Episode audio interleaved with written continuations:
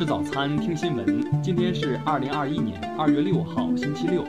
农历腊月廿五。云盛在上海问候您，早安。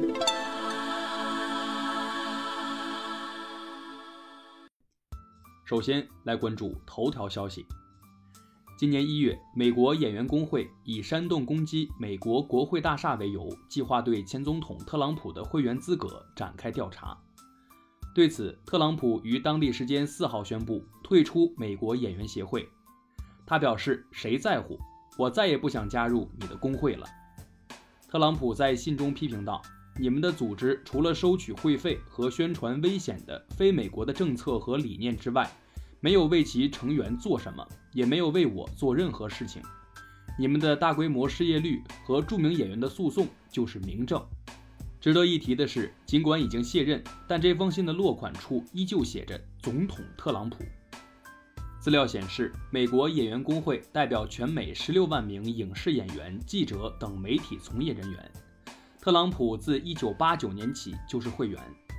工会现任负责人表示，特朗普冲击了这个组织最神圣的价值观——民主、真理、对所有种族和信仰的美国同胞的尊重，以及新闻自由的神圣性。针对特朗普的退出，工会仅发布了一份两个字的声明：谢谢。听新闻早餐知天下大事，下面来关注国内新闻。人社部近日召开会议，要求各级人社部门把稳岗留工行动作为疫情防控和稳就业、保就业的重要任务，加快方案制定、政策兑现和服务落地。最高法、最高检、公安部昨日联合发布通告。敦促跨境赌博相关犯罪嫌疑人投案自首，争取从宽处理。全国药品注册管理和上市后监管工作会议近日召开，会议就2021年药品注册管理重点工作进行了部署，提出服务疫情防控大局，全力推进疫苗药品应急审评审批。工信部昨日通报了26款侵害用户权益行为的 APP。UC 浏览器、QQ 输入法、墨迹天气等在列。证监会昨日审批深圳证券交易所主板和中小板合并，合并后发行上市条件、投资者适当性要求等保持不变。中央第二生态环境保护督察组昨日公布向天津市反馈督查情况，指出，天津市污染防治攻坚战还存在薄弱环节，能源结构偏煤问题依然突出。中国演出行业协会昨日发文，明确了演艺人员从业规范，违反者将根据情节轻重及危害程度，分别实施一年、三年、五年和永久等不同程度的行业联合抵制。数据显示，二零二零年中国红十字会全力参与疫情防控，动员组织了三十九万余名志愿者深入社区开展志愿服务，累计覆盖七百五十余万人。服务时长达七千一百多万小时。下面来关注国际新闻。美国总统拜登四号发表就任以来首次外交政策演讲，拜登将中国称为重要竞争对手，声言将应对中国给美国带来的挑战，同时提出将在符合美国利益的情况下与中方开展合作。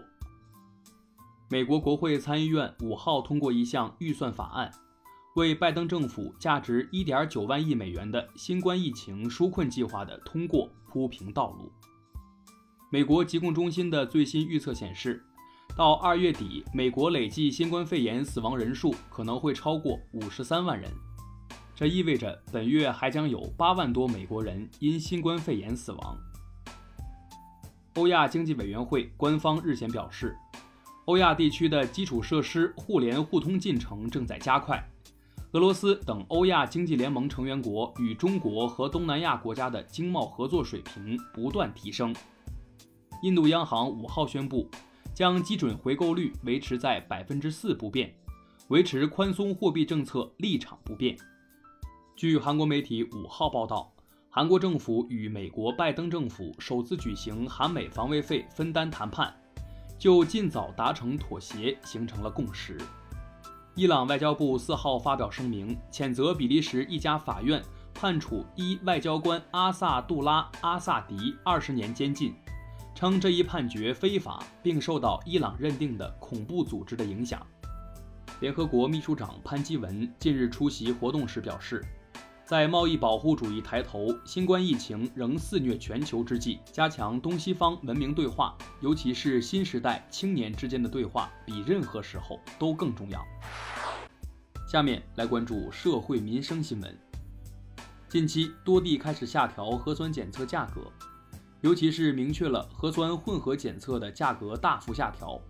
据不完全统计，包括陕西、福建在内的省份将价格降至十五元一次。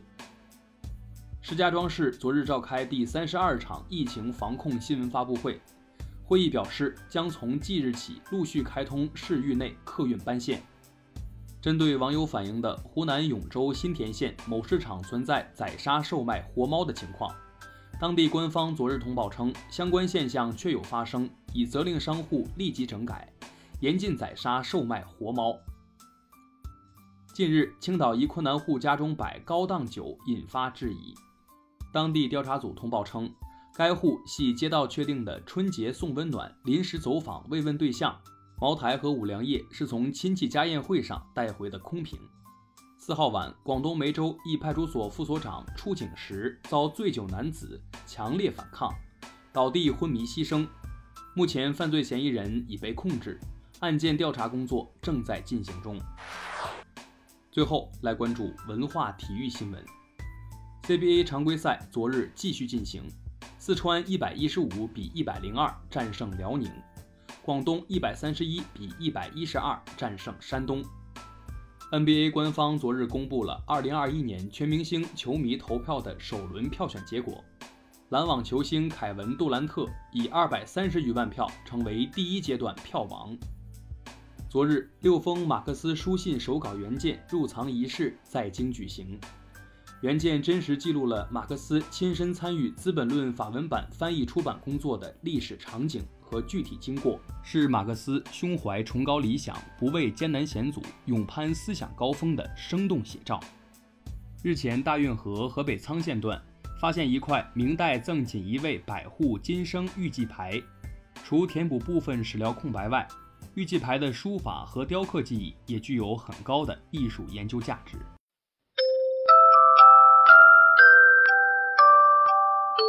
以上就是今天新闻早餐的全部内容，咱们明天不见不散。